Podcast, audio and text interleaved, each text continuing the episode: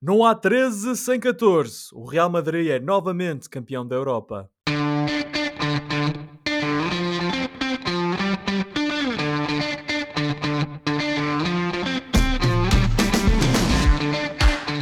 Bem-vindos a mais uma emissão dos Meninos de Ouro, o programa para quem gosta de bola e que está disponível todas as terças-feiras no Spotify, Apple Podcasts, Google Podcasts e em todas as outras plataformas onde se pode ouvir e descarregar podcasts. Eu sou o Filipe Vieira e comigo estão o José Lopes e o João Pedro Oliveira e estamos novamente reunidos para uma conversa transatlântica sobre futebol. Eu estou nos Estados Unidos, o Josué está em Portugal, enquanto o nosso amigo João Pedro está no Reino Unido. Meus amigos, boa noite. Antes de mais nada, Josué, vou começar contigo para dar os parabéns a ti e aos teus pela subida do Ribeira do Neiva, campeão uh, da Série B da primeira divisão da Ação de Futebol de Braga e em particular ao grande Rafael Rodrigues. Boa noite, Filipe. Boa noite, Oliveira. Boa noite do nosso vasto auditório. Muito obrigado, Filipe.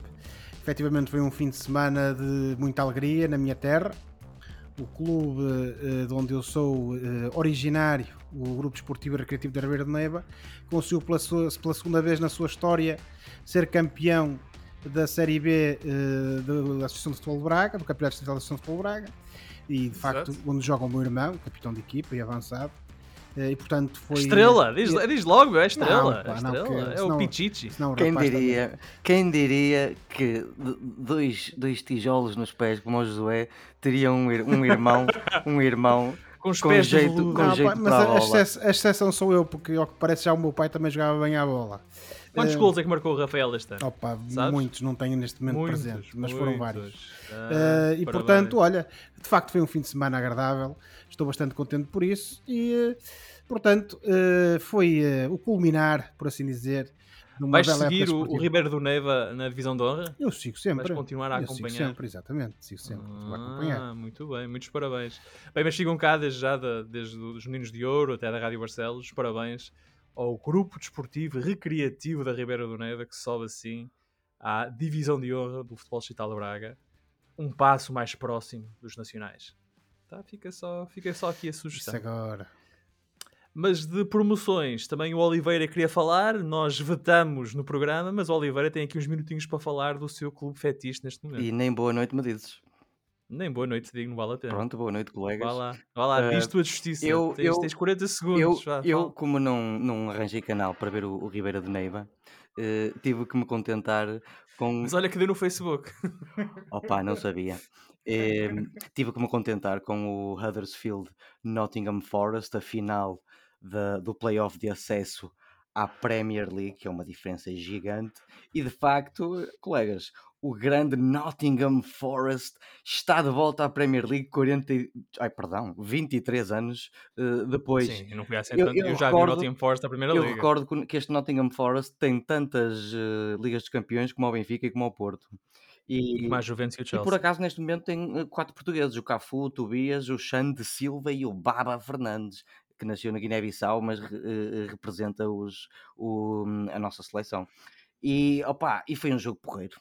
Uh, colegas, uh, foi um jogo rasgadinho, com o emprestado James Garner do Manchester a ter daquelas entradas pessoal gosta. Ah, é por isso que tu segues o, o Forest. tem, tem lá tem uma, que ter sempre. uma futura estrela do United. Não, eu, este, ter sempre este, para o United. Este jogo é sempre, é sempre uh, motivo de curiosidade nesta fase do ano, até porque a maior parte do futebol já, já acabou e, hum, e dá gosto ver, porque é, é, é tudo muito emotivo. E neste caso o Forest em setembro estava em último lugar e contratou um treinador que foi o Steve Cooper e desse último lugar foi sempre a subir até ao quarto e derrotaram o Huddersfield que até acabou em terceiro. Portanto, é assim, o futebol não é assim como o da Premier League, como é óbvio, mas foi um fim de semana aqui cheio ah, de emoções. O Championships, sejamos honestos, é um campeonato muito competitivo, mais competitivo do que muitas boas primeiras ligas um, europeias. Isso, tem, equipas, tem equipas com qualidade. Sim, e Portanto, depois, assim, parabéns. A, a Premier League é tipo o, o, o Olimpo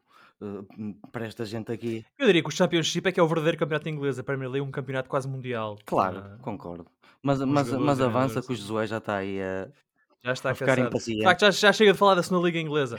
Um, vou, aproveito para dar as boas-vindas a todos os ouvintes da Rádio Barcelos e recordo que estamos no ar todas as terças-feiras às 22 horas na rádio que liga Barcelos ao mundo. Temos muitos temas uh, para dissecar na emissão de hoje. Vamos falar do playoff de acesso à Liga, vamos falar da Seleção Nacional, vamos dar o nosso 11 do ano, mas vamos arrancar com a final da Liga dos Campeões. Isto porque o Real Madrid venceu no sábado a sua 14 Champions. Vou dizer isso outra vez. O Real Madrid venceu a Liga dos Campeões pela 14 vez no sábado. Os blancos venceram o Liverpool na final disputada no Stade de France em Saint-Denis por 1-0, um gol de Vini Júnior aos 59 minutos. O Liverpool era favorito, mas não encontrou resposta para o guarda-redes Thibaut Courtois e o Real Madrid, liderado pelas velhas raposas Benzema, Modric e Kroos, foi mais maduro e entendeu aquilo que o jogo pedia. Este é também o primeiro título europeu do Real Madrid desde a saída de Cristiano Ronaldo em 2018. E recordo que o Ronaldo, desde que saiu do Real, ainda não venceu um título europeu. Um, Josué, que análise é que tu fazes este jogo e esta vitória do Real? Tu que até és um assumido anti-madrilista e adepto do, do Liverpool, há, pelo menos há quatro menos anos. Uma semana. Ai, pensava que ias dizer há uma semana. Não, não, mas há quatro anos. Diz que ele ganharam a última não, Champions pronto, ao Lá estão vocês. O Oliveira, eu percebo que o Oliveira não me ligasse muito porque nós éramos meras colegas de escola dele, mas tu, Filipe, sabes perfeitamente que eu sempre gostei do Liverpool e sempre fui, sobretudo, anti-Manchester United, mas isso é outra conversa. Sobretudo isso. Mas sempre gostei isso, do é Liverpool. Verdade, sempre gostei é do Liverpool. Mas, Depois um, do milagre de Barcelona, tu estavas, começaste à escola a chorar. Não, cho não, não. milagre de Barcelona. Estavas, meu Deus, Há muito, como o Manchester estava, tinha ganho ao Bayern Estava Munique. revoltado Ai. por uma tremenda injustiça. Foi o dia em que eu percebi que o futebol, efetivamente, no futebol não existe justiça. Eh, mas atalhando caminho, eh, e falando desta final em particular, Uh, e como eu comentei convosco, até off the record, como se costuma dizer, uh, não obstante o meu favoritismo uh, pender para o lado do Liverpool, uh, efetivamente acho que o Real acabou por ser um justo vencedor. o Liverpool teve as suas oportunidades, teve diante de si, como tu disseste, um, um Courtois enorme, gigante, foi claramente, enorme. e claramente a meu ver, a figura da partida. Uh, não obstante o golo marcado, o golo decisivo e solitário marcado pelo Vinícius, mas foi claramente a equipa mais, ou foi claramente o jogador mais importante. Do lado do Liverpool, assistimos a um Liverpool voluntarioso que de facto tentou chegar uh, junto da baliza, teve várias oportunidades, daí essa exibição do, do Courtois, mas parece-me a mim que havia ali algum nervosinho, algum nervoso miudinho, que não havia ali muita tranquilidade da parte do, do Liverpool e que uh, também me parece que houve alguma, algum facilitismo uh, defensivo por parte do Liverpool que normalmente não se costuma assistir. E daí também uh, as características da, do gol que foi marcado uh, por banda do, do, Real Madrid através do, do Vinícius Júnior. Sim, um lance mal defendido. Muito mal defendido, muito mal defendido. E portanto, eu acho que acabou por ser esse momento decisivo do jogo como tu referiste bem, Filipe, uh, saiu, sobressaiu uh, acima de tudo uh, a maior experiência, a maior tranquilidade, parece-me a mim, por parte do, do Real Madrid. com os seus jogadores a saberem claramente aquilo que tinham que fazer, uma exibição mais cínica, mais à italiana, e se calhar aí o Carlo Ancelotti também teve um papel preponderante, e portanto é, é, é final... engraçado que eh, este, este Real Madrid nem é, não é aquela potência de futebol que, que nós vimos, por exemplo, nos tempos do, do Ronaldo há, há 8 anos, há, há 10 anos, mas chegaram lá. Sim, chegaram lá eu, eu, com aquelas remontadas, como dizem os nossos hermanos, uh, épicas a que, que, tivemos a oportunidade de assistir. Dois e, remates à baliza. E efetivamente, lá está, a, a, experiência. E há um gol anulado, desculpa, e há um gol anulado ainda. Sim, sim, sim. Um sim, sim, anulado. sim, um gol anulado. Uh, sim, eu não, ia, não queria falar da questão do, do gol anulado. Uh, bem anulado, bem anulado. Pronto. eu não conhecia a regra, mas foi bem aplicada sim, Sim, pronto, adiante. Um, agora, e para concluir, parece-me a mim que efetivamente o Real Madrid foi a equipa mais forte mentalmente, foi a equipa que estava mais preparada para uh, estas finais, para estes jogos muito especiais. Uh, do, da parte do Liverpool, como eu referi, houve esse nervoso miudinho, alguma inquietação. Não sei se a equipa psicologicamente não terá sido afetada por, pela, se calhar mais pela forma como perdeu o título inglês uh, na última jornada do que propriamente pela. Nos pela, últimos 15 minutos. Pela, exatamente, do que propriamente pela perda, não é? Porque isso perder pode acontecer, são jogadores profissionais. Agora, a forma dramática como isso aconteceu, e depois também houve aquela história, aquele atraso no início do jogo, e isso também pode uhum. eventualmente ter contribuído para esse nervoso miudinho, para essa maior instabilidade emocional por parte do, do, do Liverpool. Uh, Soube-se depois que isso teria sido causado também por uma situação relativa aos adeptos do Liverpool, ainda está por esclarecer esclarecer se foi culpa da organização, se foi culpa de, de, de algum tipo de desacato, alguma, alguns adeptos tentaram entrar sem bilhete.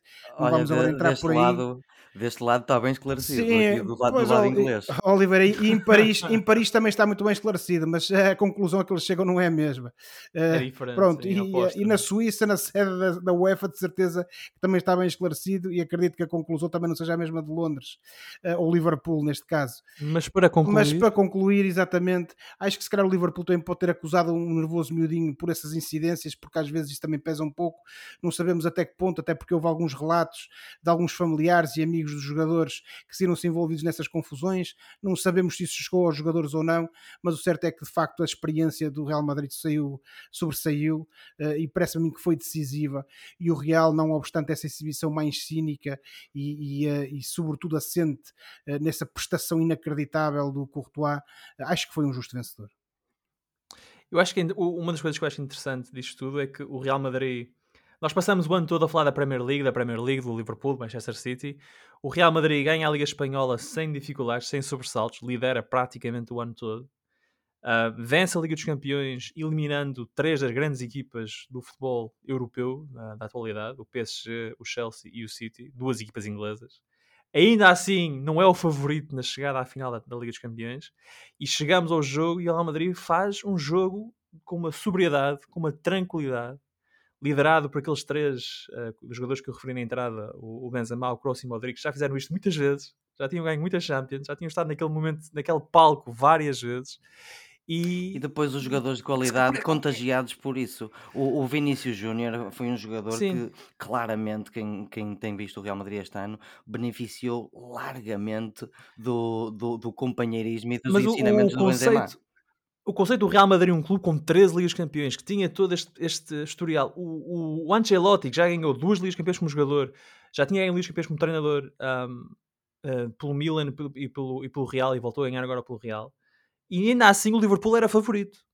E portanto, João Pedro, pergunto-te, um bocado esta, acho que o, o, argumento do José é interessante, não tinha pensado nisso de facto, se a forma como o Liverpool perdeu a Premier League na, já há duas semanas, se isso poderá ter contribuído para uma certa quebra na, nos níveis e os índices de concentração do Liverpool, que estava ainda a tentar, como é que era? Era, era o eram os quatro troféus, não é? Que eles tinham ganhado. Uh, uh, quadruple. Tempo. The quadruple. quadruple depois o... perdeu a hipótese do quadruple com, com a Premier League. E acabou por ficar por, um, e, por uma dobradinha era... menos interessante, que é a taça da Liga e a taça da Inglaterra. E que mesmo assim ainda tiveram uma, assim, uma é parada cheia de gente à volta a, a, a saudá-los por esses dois títulos.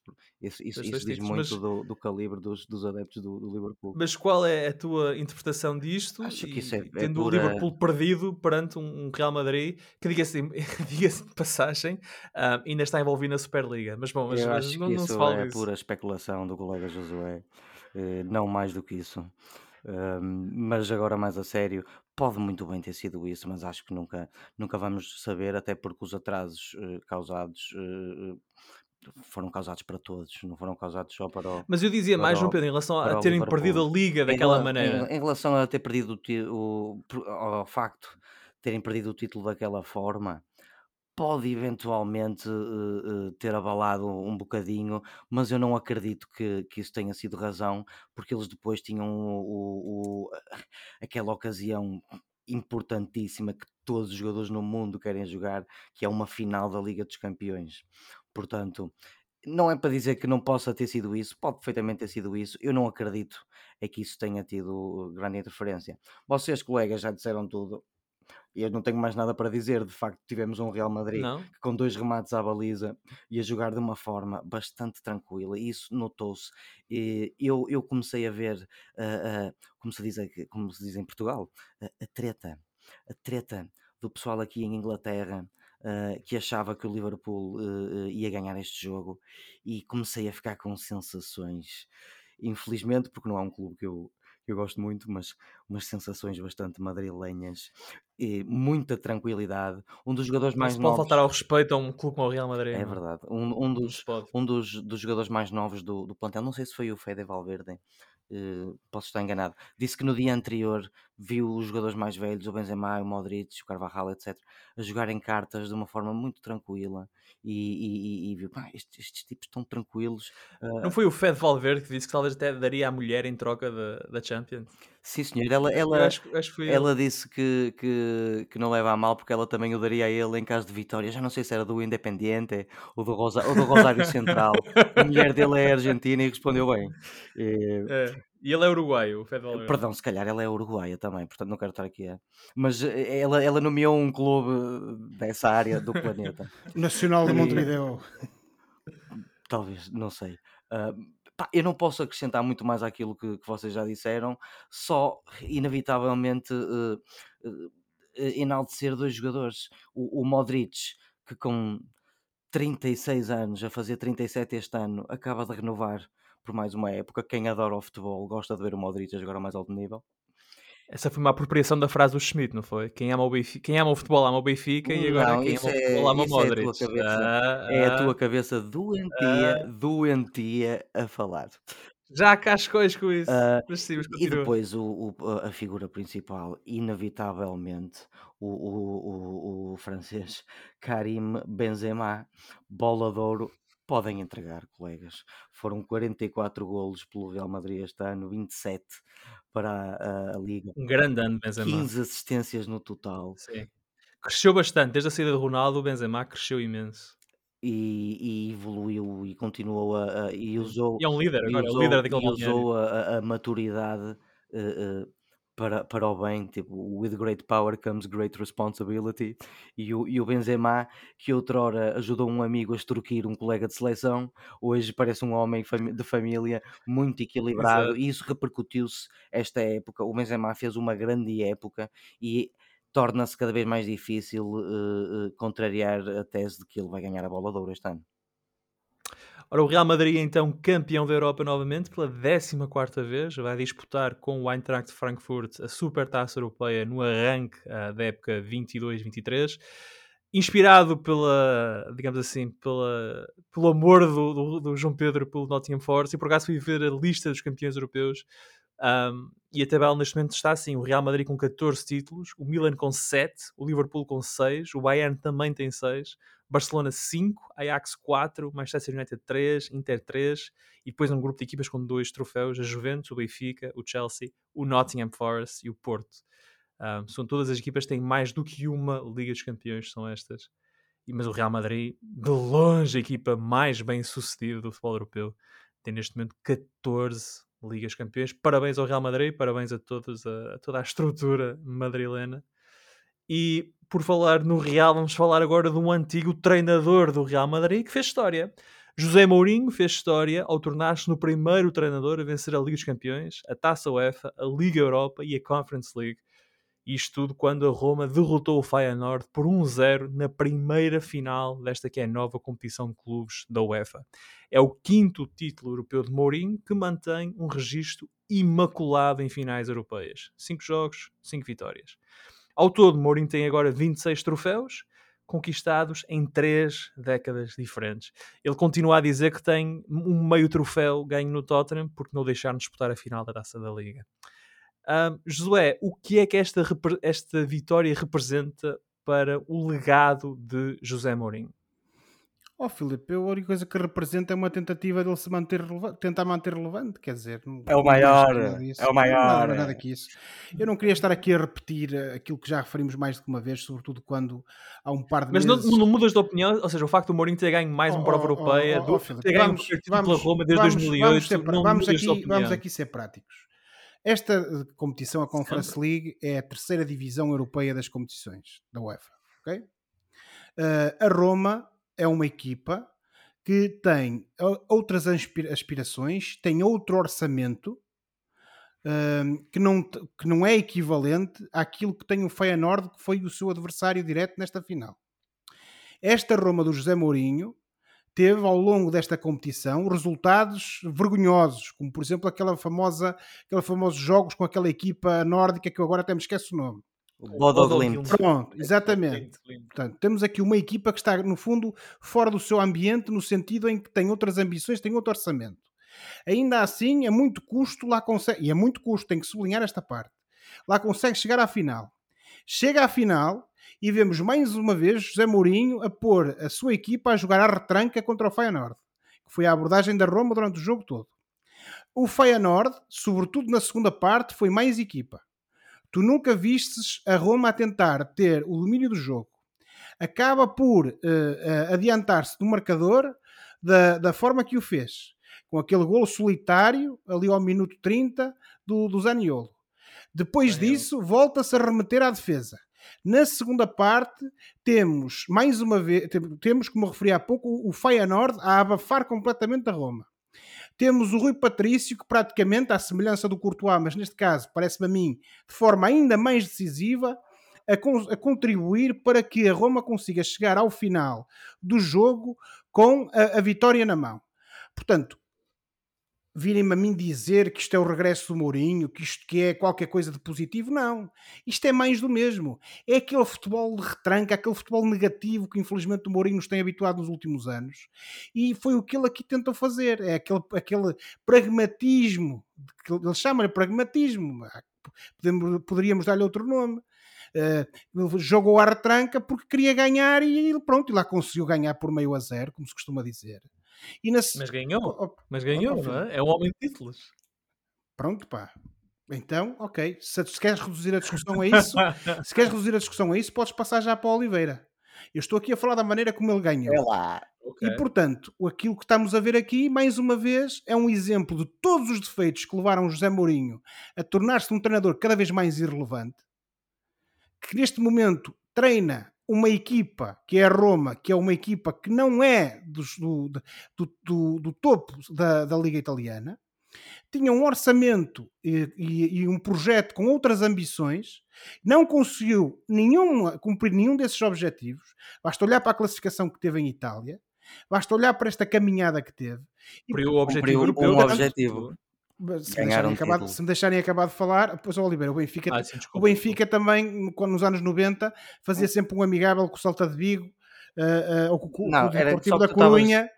ou com o Deportivo da Corunha ali no estádio 1 de Maio, que era, taça, era lá uma taça amizade, lá o que era, taça amizade, para depois ficar poder dizer que ganhava alguma coisa durante o ano, percebes? Ali durante os anos 90, o tempo do Bali Azevedo e do, do Manuel Damasio. Pá, se quiseres reduzir as coisas a isso, tudo bem. Não, não, não. Volto, era, só porque, era, só porque, estavas a dizer não cumpriu mas tu não me objetivo, acabar de objetivo falar. nenhum. Mas tu não, Oliveira, tu não me deixas acabar de falar. O que eu te estava a dizer era aí que eu, que eu ia concluir é que não cumpriu o objetivo no sentido que esta Roma, com o projeto que tem e com o orçamento que tem e com os jogadores que tem, cria coisas, cria voos mais altos. Obviamente que este, ganhar a Conference League para, para o clube, claro que é bom, ganha um título e não deixa de ser um título europeu. Pode dizer isso, pode dizer que salvou a época ganhando isto. Mas, e voltando à pergunta do Filipe, que não era sobre a Roma, era sobre o Mourinho, ok? Uhum. E o Mourinho é uma, é uma figura no futebol muito maior que a Roma. Já o foi. Hoje em dia, se calhar, nem, nem isso. Estamos a falar, de, e é isso que eu quero abordar, é as circunstâncias em que ele ganha este título. E, portanto, eu volto a insistir e vou concluir desta forma, uh, que é igual àquilo que eu disse há uns meses quando falámos de José Mourinho.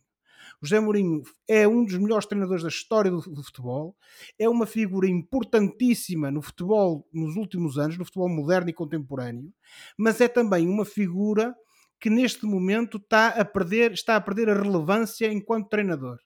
E esta uh, vitória da Conference League contra um adversário que, mais uma vez, e sobretudo na segunda parte, foi claramente superior e apenas não conseguiu materializar, teve mais uma abordagem cínica que lhe permitiu dessa forma ganhar a taça.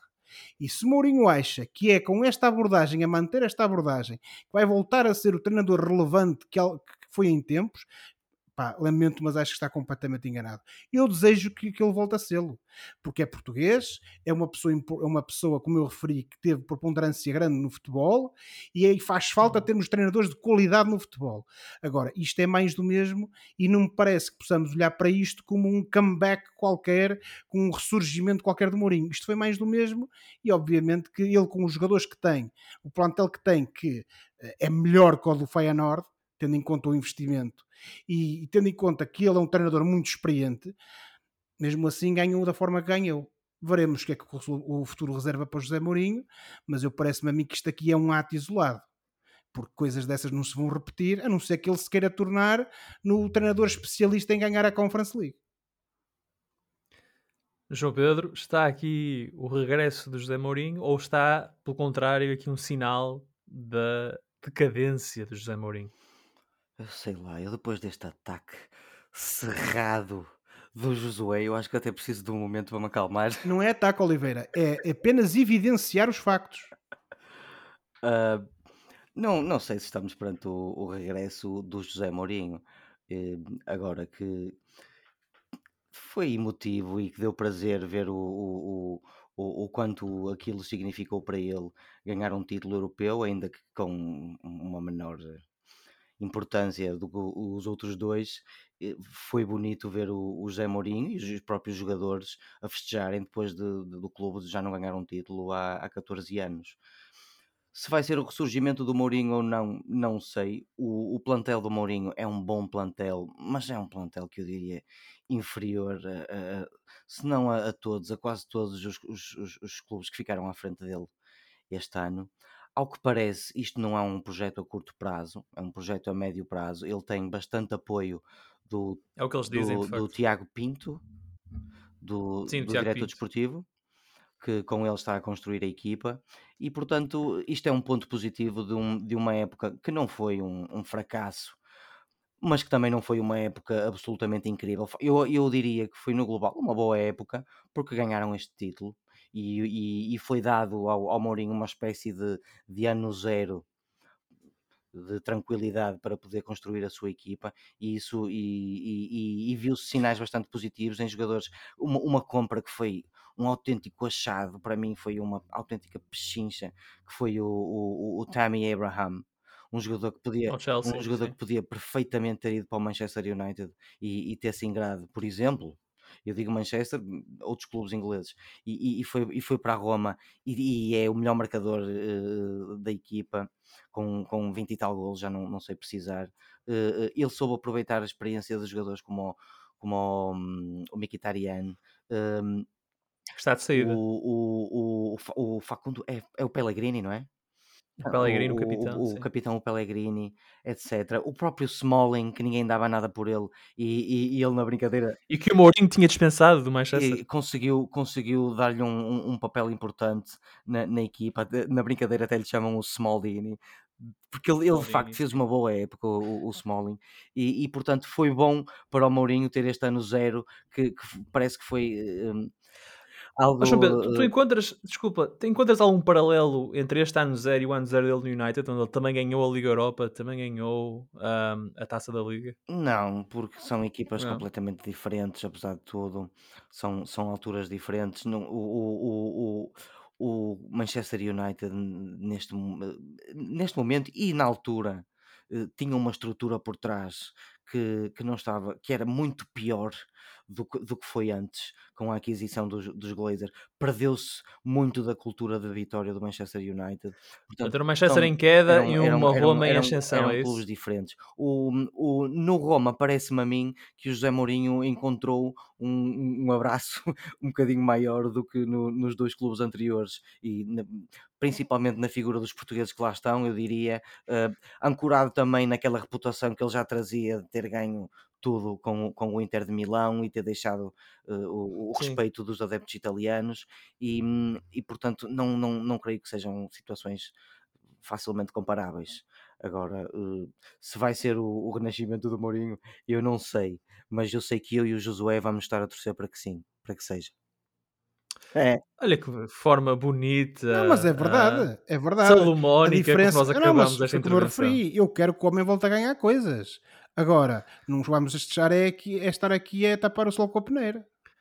Pronto, e este que foi então o ano zero de Mourinho na Roma, venceu a Conference League. Veremos o que é que o ano 1, um, não é? Que será o próximo, o que é que, o que, é que traz.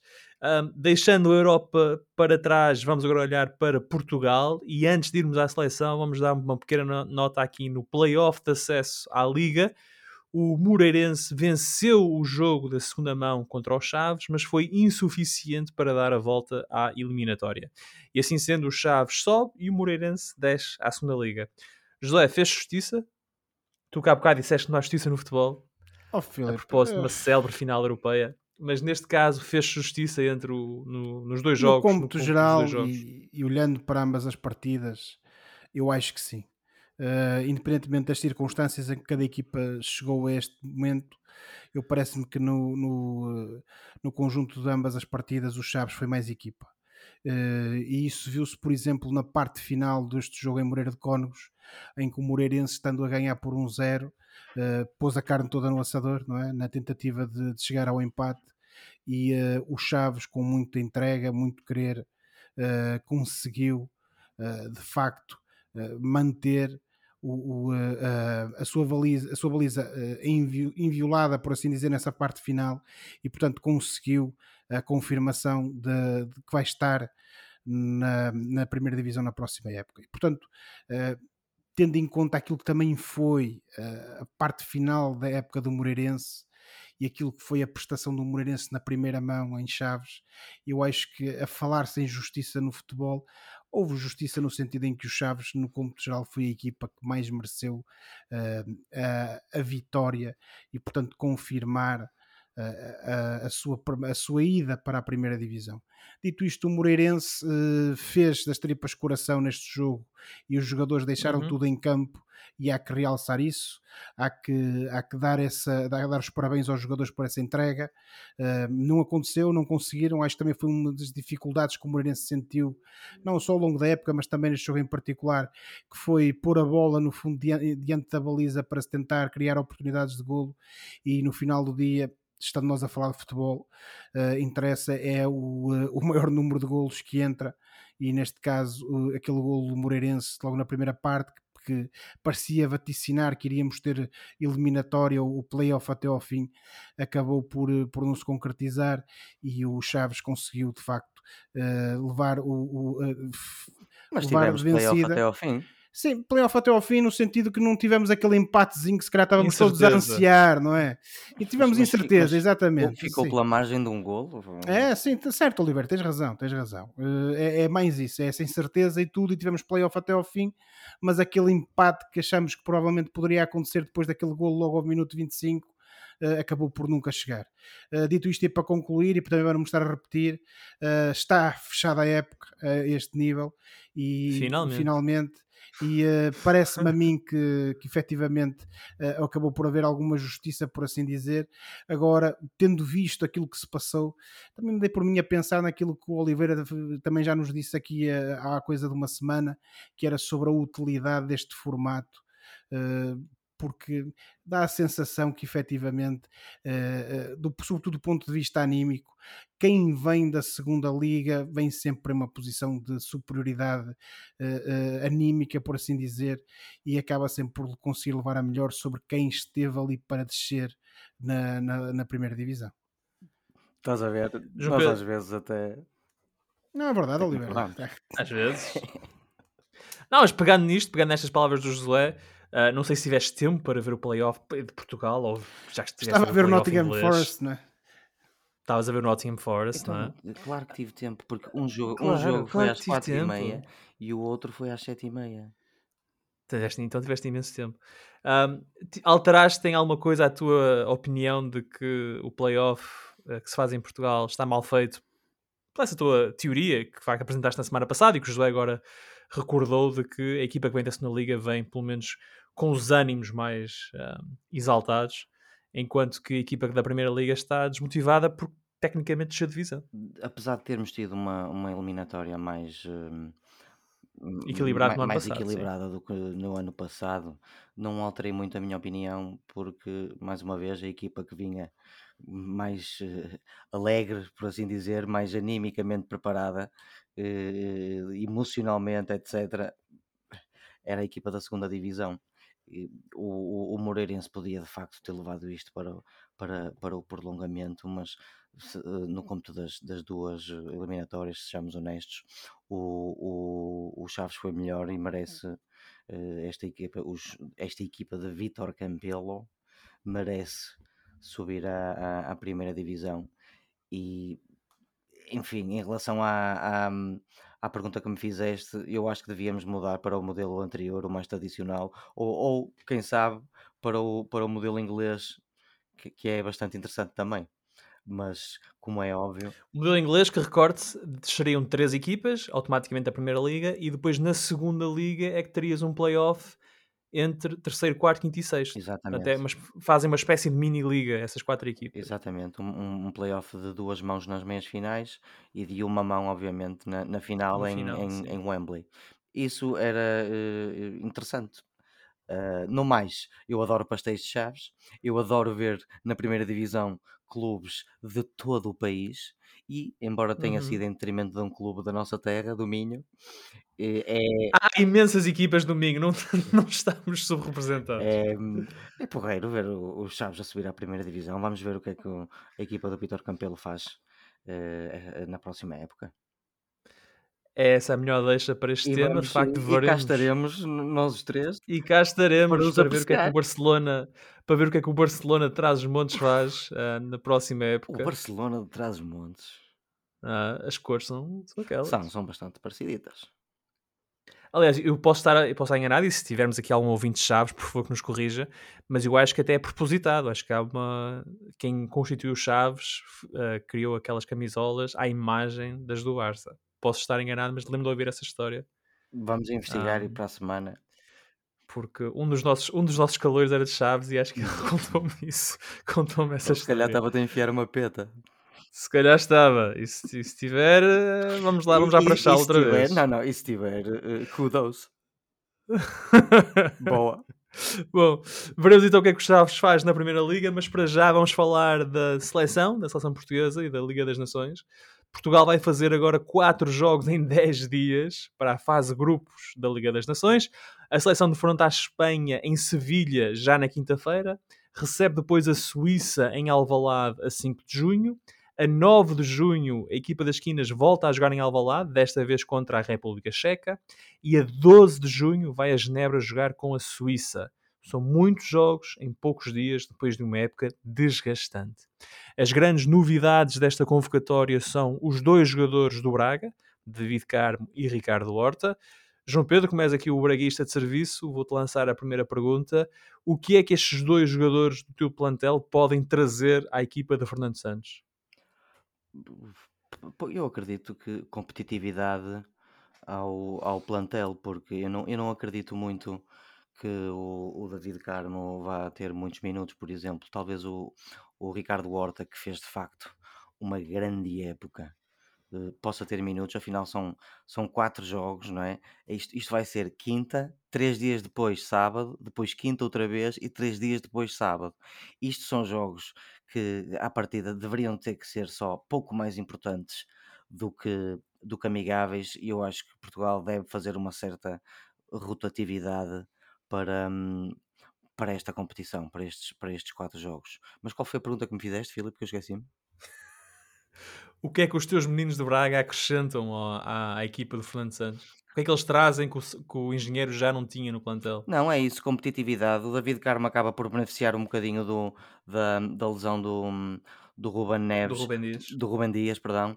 Podíamos argumentar um, um, um, caso em defesa do, do Gonçalo Inácio, que fez uma boa época pelo, pelo Sporting também, mas enfim, foi o David Carmo. Quem é bracarense está feliz, como é óbvio. Um, mas eu acredito que, no, se me quiseres perguntar dos dois, acredito que o, talvez o, o, o, Ricardo, o Ricardo Horta tenha mais condições para oferecer algo, algo mais à seleção neste momento, apesar de ter muita competitividade naquela zona da frente, mas porque de facto fez uma grande época. o, uma, uma época em cheio. Tornou-se o melhor marcador uhum. do Braga, vem cheio de confiança e, portanto, uhum. talvez dos dois possa oferecer mais o, o Ricardo Horta neste momento, embora os dois oferecem competitividade a um, a um plantel recheado de craques. Temos que continuar a insistir nesta tecla porque é para uh, mantermos os nossos padrões altos. Sim, sim. Josué, tens alguma tens uma opinião divergente uh, em relação a esta no que toca à, à inclusão dos dois jogadores do Braga? Por senão há outra pergunta que eu gostava de fazer. Não, ah, mas se for mais interessante do que a primeira, também quero participar. Podes fazer ambas, mas é. eu aí, aqui tenho que concordar com o Oliveira. Uh, tanto o David Carmo sobretudo esta reta final da época que fez, porque vinha de uma lesão gravíssima, não é? Como todos sabemos, como também o Ricardo Horta pela época que fez no Braga, obviamente que eh, vem acrescentar qualidade à seleção. Nossa, nossa seleção não fica mais fraca por os ter lá, isso sem sombra de dúvida. Uh, agora, uh, eu temo que eles não, apesar de terem sido convocados e bem convocados, serão mais opções uh, no banco, por assim dizer. Eventualmente o David Carmo poderá. Mas, oh Josué, por serem quatro jogos, sabes? Sim, sim. E, oh, oh, e, e, dois deles, e dois deles são separados por três dias. Pode ser que eles tenham uns minutos. Tu, tu, parece que estás a esquecer tudo aquilo que nós já dissemos ao longo destes quase dois anos. Uh, dois anos, não, um ano e qualquer coisa. Aqui, Achas que o Fernando Santos. Programa. Eh, quer dizer, o Fernando Santos é, no final joga sempre, joga sempre os mesmos, não é? Não, é assim. Aliás, ele, ele, ele alterou nós... alguns jogadores de, da meia final para a final agora no certo. último playoff. Obviamente que algum tipo de rotatividade teremos de ter como tu referiste bem, são quatro jogos, eh, os jogos são muito, são, são pouco espaçados entre si, em termos temporais. dois e, portanto, deles, pelo menos. Exatamente, e portanto isso terá, terá é, é uma há a probabilidade alta disso acontecer. Agora, parece-me que poderão, eles poderão ter minutos, mas não serão à partida as primeiras escolhas do engenheiro, porque o engenheiro normalmente não nos desilude, ou melhor, desilude, mas uh, não nos, acaba, por, acaba por, não ser, por não ser imprevisível nas suas escolhas e portanto eu parece-me que não obstante essas boas épocas e essas boas exibições que ambos fizeram, uh, dificilmente poderão ser apostas, até porque recordemos por exemplo o que dissemos na semana passada sobre o Rafael Leão, quer dizer, se o Rafael Leão não merecer a confiança do engenheiro Fernando Santos uh, para, num, num, dos jogos a titular, então quem é que merece, não é? Eu acredito que claro. o Rafael Leão vai ser titular entre o primeiro e o segundo jogo. Se não for no primeiro, acredito que vai ser no segundo. Até porque, usando o teu argumento do ânimo, ele chega com moral em alta e o Jota vai chegar com moral em sim, baixa. Sim, e, mas por, outro, mas por outro lado, depois tiveste jogadores do, do meio campo para a frente que estiveram bastante bem no, no, nos dois play, nos, no, na fase de playoff. Sim, o Otávio, o Bernardo. O, e é difícil, é difícil tirar o Otávio Meus amigos, por exemplo. Ou melhor, meu amigo e colega de escola, uh, nós, nós, quer dizer, não vamos aqui estar a, a, mais uma vez a dizer aquilo que já referimos, que é mas agora fazendo, agora fazendo, nós temos uma seleção cheia de qualidade. Olha, sabes o que é que eu acho interessante, Josué? Diz, É a possibilidade do João Moutinho voltar a jogar naquela posição de 6. Olha, por exemplo, por exemplo, Ele, sempre... ele, Se, se o Danilo agora é um central, de é facto, abre-se ali não, um é- com a É cultura, sempre com a bom, cultura é tática sempre que bom. ele tem, Um cultura jogador tática que ele incrível. tem, experiência, é um Exatamente. jogador que com, aquela, com, com os 36 anos que tem, continua fresco. Eh, já jogou nesta posição várias vezes, nomeadamente no Sporting, quando jogava com o, com o Miguel Veloso. O Miguel Veloso às vezes desviava um bocado para a esquerda. Eu nota-se No losango do Paulo Nota-se Bento, no nota famoso nota que eu estive a ver a reportagem da RTP do outro dia do João Moutinho. Uh, mas eu acho isso interessante e, e saber se de facto o, o Fernando Santos vai, vai manter o Moutinho naquela Sim, mas posição Oliveira era o que eu e estava a jogar querer. com o Bernardo e com, o- e com o, o, o Bruno O Otávio. o, o Bruno o Bruno o Bruno Ah, o Bruno, Fernandes Bruno e o, e Fernandes. o Otávio Fernandes e o que eu acho que ele- o 11 não deve, pelo menos do meio campo para a frente, não deve mudar muito contra a Espanha do que foi nestes dois jogos. Pronto, A questão é mesmo essa, era isso que eu queria referir. É que soluções nós temos muitas e boas. O problema é depois é o que é o o engenheiro Fernando Santos decide fazer, não é? E o que o engenheiro vai fazer desta vez, veremos, vamos ver na quinta-feira. O jogo é às 19h45, julgo eu, ah, em Sevilha, o Espanha-Portugal. É o primeiro jogo do grupo B da Liga das Nações. E depois disso, Portugal tem dois jogos em casa no estádio de Alvalade contra Suíça e República Checa. E nem falamos da Espanha, que vai ter o mago Tiago Alcântara, a ver se ele é titular. Que ele teve, teve uma final fraquinha. Mas é um jogador, meus amigos. Há um grande jogador, obviamente, mas ah, correu-lhe mal. Correu-lhe mal a final. Ele lesionou-se no jogo anterior, não estava, eu- não me pareceu a 100%. Não Acho estava, que houve não. ali qualquer coisa na preparação do jogo por parte do Liverpool que não deve ter corrido muito bem. O nosso programa fez agora uma volta de 360 graus. Volta mas, É, isso, mas é mas isso agora Não fica para o ano. é, fica o para o Klopp, ano, mas- O Klopp já disse aos adeptos do Liverpool Pá, para, no- para marcarem o hotel para a final do próximo ano. Até porque nem é muito normal no Klopp, mas não sei, alguma coisa aconteceu ali. Hum. Bom, isso fica então para. São contas para outros rosários. Vamos agora a um tema que eu acho que é sempre interessante, ah, que é vamos os três apresentar os nossos 11 do ano em Portugal. Portanto, pegando em tudo aquilo que foi a Primeira Liga, ah, vamos, ah, cada um de nós, e dizendo já aos ouvintes, não houve aqui pré-conferência, portanto, vamos ver onde é que estamos de acordo e onde, onde divergimos. Ahm, vamos começar então a olhar para o nosso 11 do ano. Vamos começar pela baliza. E ah, José, posso começar contigo. Quem é que é o teu guarda-redes do ano? Olha, Filipe, é o Diogo Costa, do Futebol Clube do Porto. Hum. Escolha segura. Sim, não, não há muito mais. eh, eh, Obviamente que pesa sempre nestas escolhas aquilo que é o, sucesso desportivo da equipa em que o determinado jogador está envolvido. Mas parece-me a mim que no caso do Diogo Costa, naturalmente que ajudado pela, pela defesa que teve, mas isso sobre a Sim. defesa nós já vamos falar a seguir, eh, diante de si, eh, parece-me a mim que, mostrou- apesar da sua tenra idade, eh, mostrou sempre muita segurança, muita qualidade e penso que a baliza do Porto está bem entregue e parece-me a mim que foi de facto eh, o guarda-redes em evidência nesta última época. Em detrimento de um grande guarda-redes chamado Marquezine.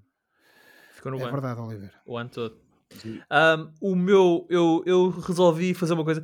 Ora bem, nos Estados Unidos dá-se muita importância aos dados na análise do desporto. Um, e até no, no basquete há uma questão que é a eficiência, que é quantos pontos é que a equipa faz quando este jogador está em campo e quantos pontos é que esta equipa concede quando está em campo. Portanto, eu tentei ter isso em conta quando fiz as minhas escolhas e por isso Deste o meu guarda-redes, deste uma de Moneyball, foi?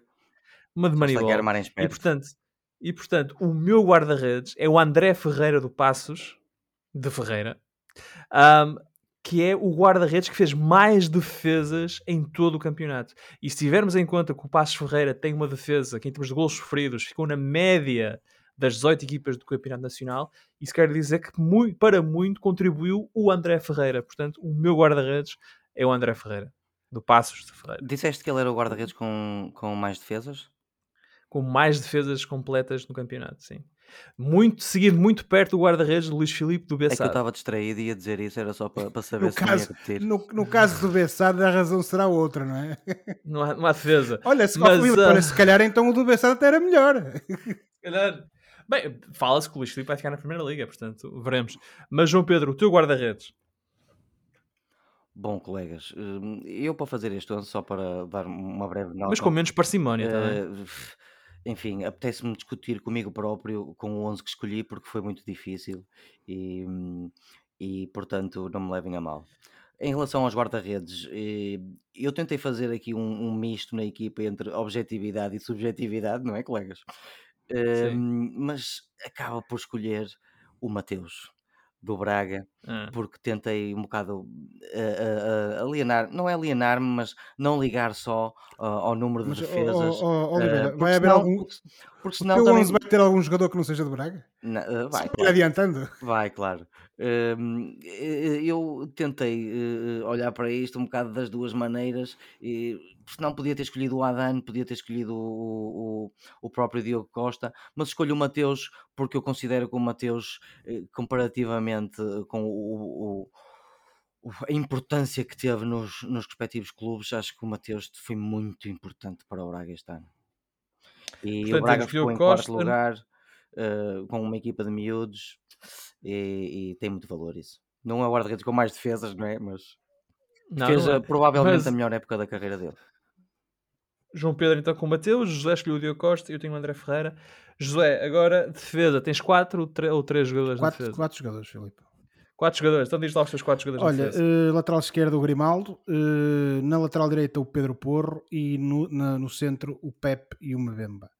Ahm, nós fomos falando ao longo da época que de facto a, a, defesa do Porto às vezes parecia um tanto ou quanto intranquila, mas parece-me a mim que não obstante isso, tanto o Pep como o Mbemba mostraram, sobretudo nos momentos em que, em que, isso, em que isso contou e que foi necessário, nomeadamente nos jogos grandes, têm, que são uma excelente dupla de centrais e, portanto, a minha escolha não podia ir para outros.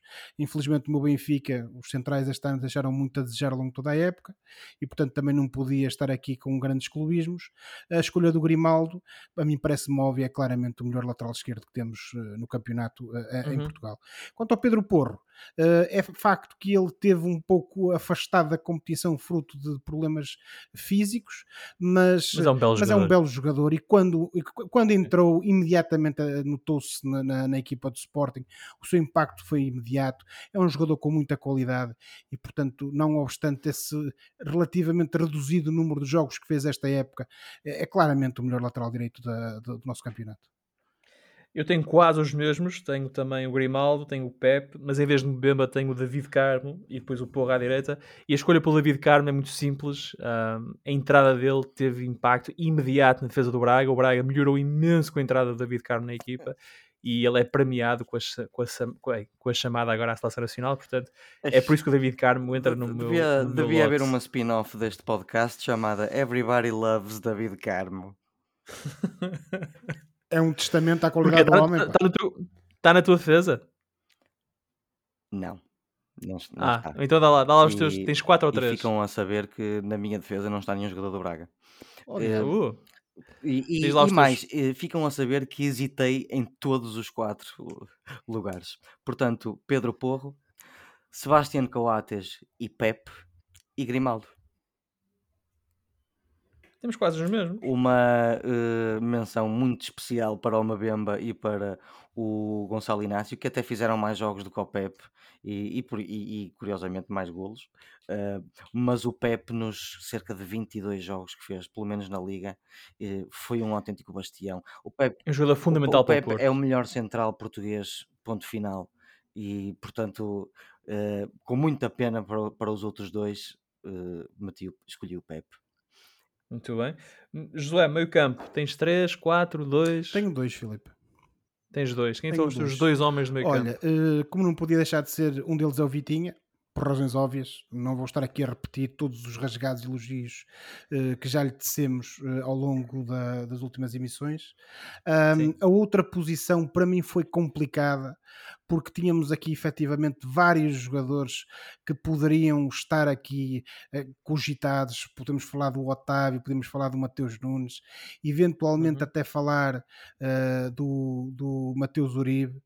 Um, mas eu aqui tive que escolher aquilo que para mim foi um jogador determinante numa das melhores equipas deste campeonato, que foi o Pedrinho do Gil Vicente porque de facto, não obstante aquele abaixamento de forma do Gil no final da época, foi sempre um jogador enorme, um jogador monstruoso e também como um testemunho a essa boa época do Gil, eu tinha que incluir o Pedrinho aqui nesta dupla de médios.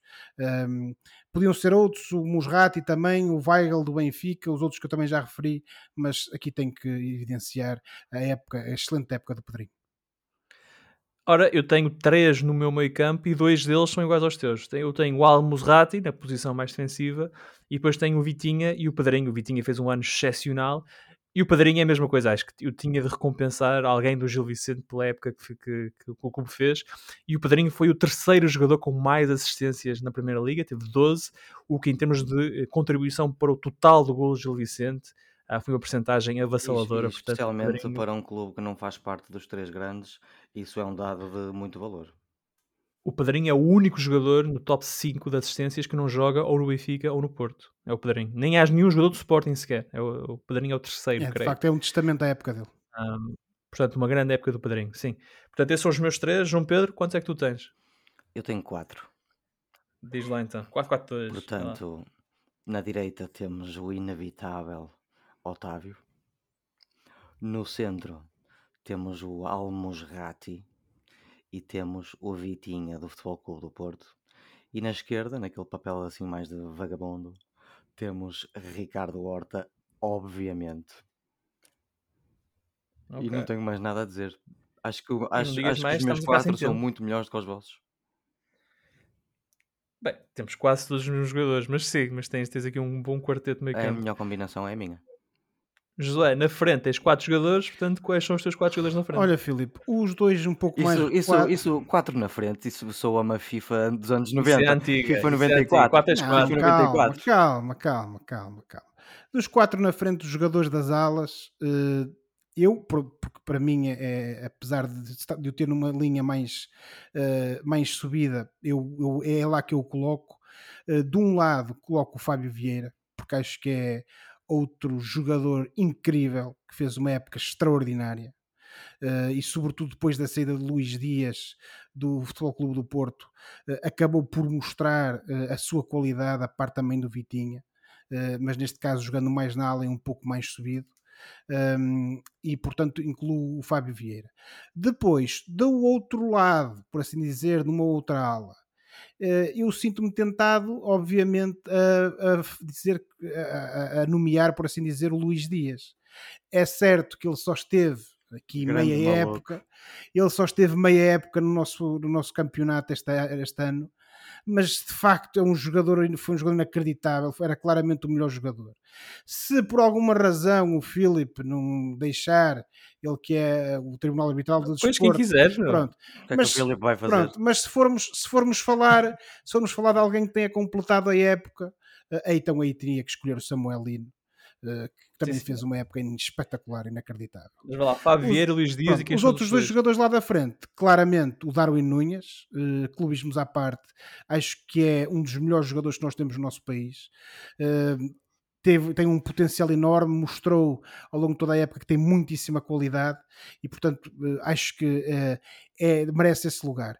E o outro lugar que falta, tenho que, eh, até porque eu sou um fã, como vocês sabem, não obstante as suas, os seus talentos para, para a natação, é que é o Taremi. Foi um, é um jogador que teve, fez uma época muito boa, é um excelente avançado e teve um contributo também determinante, a meu ver, para que o Porto ganhasse uh, este campeonato. Muito bem, ora eu no meu 4-3-3 na frente tenho uh, o Rafa, que foi o jogador com mais assistências do campeonato e também um dos melhores marcadores do campeonato, embora tenha desaparecido no, nas últimas jornadas, mas tem lá o Rafa. Tem o Ricardo Horta, a grande época do Ricardo Horta, que nós já falamos imensas vezes aqui dele, mas recordar que o Ricardo Horta é o terceiro melhor marcador do campeonato, com 17 golos, o melhor marcador português uh, da época. E depois na frente o Darwin, melhor marcador, 26 golos, o melhor jogador do Benfica. Basicamente, ele é o ataque do Benfica, ou pelo menos foi esta época. Uh, o plano de jogo do Benfica era deem a bola ao Darwin e vejam o que ele faz. Um, e portanto, são esses os meus três homens da frente. João Pedro, tu tens lugar para dois. Quem são os teus dois homens lá à frente? Bom, isto é bastante simples. Portanto, temos Medi Taremi e Darwin Nunes. Obviamente que não poderia ser, como, como, como a canção do Rui Veloso, não poderia ser de outra maneira. Eh, Darwin Nunes foi basicamente o Benfica este ano. Eu estou a exagerar um pouco, como é, como é óbvio, mas foi uh, o, o, o, Nem por isso. o homem. Infelizmente, não, Oliver. Que fez a diferença. Eu espero que já se tenham eh, despedido dele e lhe dado um abraço de boa sorte. Mas foi o homem. O Jonas diz que ele vai ficar. Hum, está bem, está bem. Não falemos no Jonas.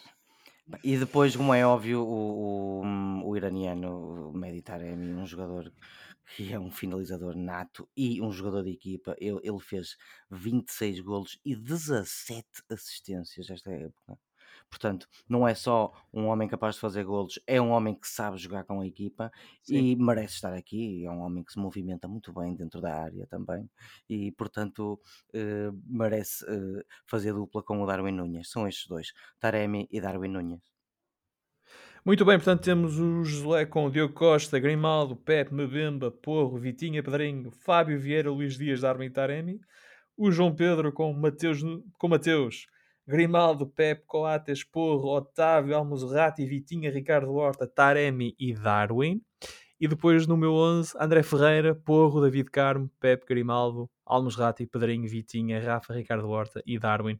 Menções honrosas a jogadores como Fran Navarro, como Samuelino, uh, que fizeram grandes épocas no, no Gil Vicente e merecem de facto um uh, destaque. E o Antunes do Passos de Ferreira, que fez uma grande época também. 5 golos, 5 assistências, 30 e poucos jogos, acho eu. Mas esse não é novidade, Oliveira.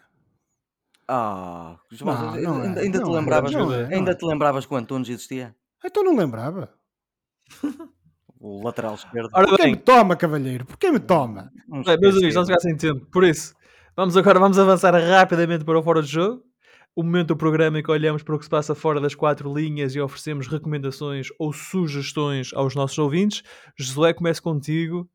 Diz-nos lá o que tens, muito rapidamente. Olha, Filipe, muito rapidamente. Eh, como toda a gente sabe, desde que a Disney comprou o universo Star Wars, eh, que tem andado a ordenhar a vaca Uh, recorrendo agora aqui uma, uma expressão muito anglo-saxónica e traduzida agora de forma mais ou menos literal. Uh, isso tem produzido filmes bons, outros menos bons, uh, mas tem produzido sobretudo umas excelentes séries que têm passado na plataforma Disney Plus. e, portanto, mais uma vez eu vou fazer referência a essa plataforma, neste caso para referir-me à série Obi-Wan Kenobi. Obi-Wan Kenobi, para quem já conhece o universo Star Wars, é uma das personagens mais importantes, um, é o mestre uh, de uma das outras, de duas personagens que acabam por ser os heróis e anti-heróis uh, de, toda, de toda esse universo uh, Star Wars. e neste caso temos uma série que se passa 10 anos depois. Um, daquele suposto o terceiro filme, da Vingança dos Sith, 2005, quando Obi-Wan se refugiou no planeta desértico de Tatooine, uh, ainda uh, no fundo a lamber as feridas dessa sua derrota e de facto de ver o seu aprendiz Anakin Skywalker a passar para o lado negro da força como Darth Vader, peço desculpa pelos spoilers a quem não tenha visto, mas também já lá vão uns anos, uh, e portanto, uh, nesta série uh, vamos ter aqui, aqui o, aquilo que foi o espaço temporal e a ação entre essa parte do episódio 3 em que Anakin se torna Darth Vader e depois aquele, aquilo que é o Star Wars número 4, A New Hope, Uma Nova Esperança, que, que no fundo é o primeiro filme, aquele mais antigo dos anos 70 que quase toda a gente conhece, em que aí já nos somos apresentados apresentado à personagem de Luke Skywalker. Uh, regressam para, para novamente encarnar as, estas personagens Ewan McGregor no papel de Obi-Wan, Aidan Christensen no, panel, no papel deste caso de Anakin Skywalker barra Darth Vader. Já saíram os primeiros dois episódios, esta semana teremos mais. Eu já vi os primeiros dois, recomendo porque mais uma vez, e, e, como, e voltando à minha introdução, de facto estas séries têm sido feitas pela Disney do universo Star Wars, são muito boas, muito bem representadas, muito bem escritas, e portanto é a minha recomendação Obi-Wan Kenobi, disponível na Disney Plus. A Disney continua a ordenhar a vaca do George Lucas, essa é a sugestão do José. João Pedro, muito rapidamente, meu amigo, o que é que tens aí? Bom, colegas, eu trago-vos o espetáculo de stand-up Super Nature, do ator, escritor e comediante Ricky Gervais, uh, gravado em 2021 no London Palladium, onde eu estive, meus colegas, eu estava lá. Só que esta é a segunda vez que faz esta recomendação, não é? Não, eu posso ter falado do Humanity, que é o trabalho anterior. Agora estou a falar do Supernature, meu. Para desvalorizar as minhas escolhas, meu. Uh, ah, portanto, sim, sim. Uh, depois do Humanity de 2018 e, e, e, de nos fazer rir e chorar em igual medida com o Afterlife, a, a, a série da, da Netflix, o, o, o Ricky regressa à sua praia, por assim dizer, aqui com um novo espetáculo de stand-up que lá está, foi gravado o ano passado, mas estreou-se no dia 24 de maio na Netflix, está disponível. Portanto, no mesmo dia pasão do espetáculo anterior, o, o Ricky Gervais brinca com as mesmas temáticas, não há aqui nada assim de muito original. A religião, a pedofilia, o conceito de Deus, orientações sexuais, transexuais, a liberdade de expressão, etc, etc. Mas ele continua a ser um mestre da comédia negra e este Supernature, que por acaso é uma alusão ao facto de que o, de certa forma, o nosso Deus devia ser a natureza, porque é ela que nos dá tudo o que nós precisamos para viver. Isto não diverge muito dos anteriores em termos de gargalhadas. Isto é sem dúvida um comediante cuja comédia nem toda a gente gosta, mas eu adoro e isso é o que interessa. Portanto, Supernature, Ricky Gervais está disponível na Netflix. Fui rápido o suficiente, Filipe? Nunca és, mas hum. pronto. Mas está, mas está hum. feito, mas está é feito. Tudo eu, Muito é bem. tudo eu. Ora, esta semana, infelizmente, eu vou trazer uma sugestão, ou vou trazer um tema um bocadinho diferente. É, fala rápido. Como vocês sabem, eu estou nos Estados Unidos uh, onde ninguém ficou indiferente a mais um ataque a uma escola primária no Texas. Morreram 19 crianças e 2 adultos, 21 pessoas uh, no to ao todo. O atirador era um jovem com 18 anos que tinha comprado uma arma semiautomática na semana anterior. De acordo com a Education Week, este ano já houve 27 tiroteios em escolas americanas. 27. Ao todo já houve mais de 200 tiroteios, que eles chamam de mass shootings, só este ano. Portanto, é uma média superior a um tiroteio por dia em todo o país. Um, os Estados Unidos terminaram 2021 com 693 tiroteios. São demasiadas pessoas mortas em tão curto espaço de tempo, é demasiada morte desnecessária. E portanto, eu queria usar este tempo para pedir aos nossos ouvintes nos Estados Unidos, e eles existem, e eu sei que eles existem, que liguem e pressionem os seus senadores, principalmente os republicanos, uh, e que peçam que a legislação que já foi aprovada no Congresso seja votada e aprovada também nessa Câmara Alta do Congresso americano. Não se trata de violar o direito constitucional de quem quer que seja, trata-se de impor um mínimo de regras e normas de bom senso no que toca à venda e autorização do uso e porte de armas de fogo. Os Estados Unidos são um país incrível, fantástico. As crianças desta nação, e penso nas minhas, obviamente, não merecem viver com receio de que poderão ser baleadas quando vão à escola. Nem os pais merecem viver angustiados de cada vez que deixam os filhos na escola. Pensando, será hoje o dia. Um, a propósito do ataque no Texas, saiu uma estatística de que a, a, maior causa de morte infantil nos Estados Unidos são armas de fogo. Não são acidentes de carro, não é doenças, são armas de fogo.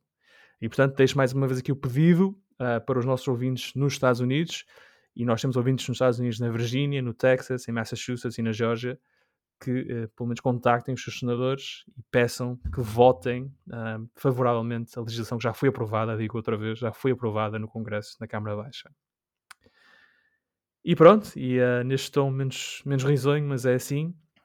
Ficamos por aqui esta semana. Na próxima semana cá estaremos para mais uma conversa sobre futebol e outras coisas.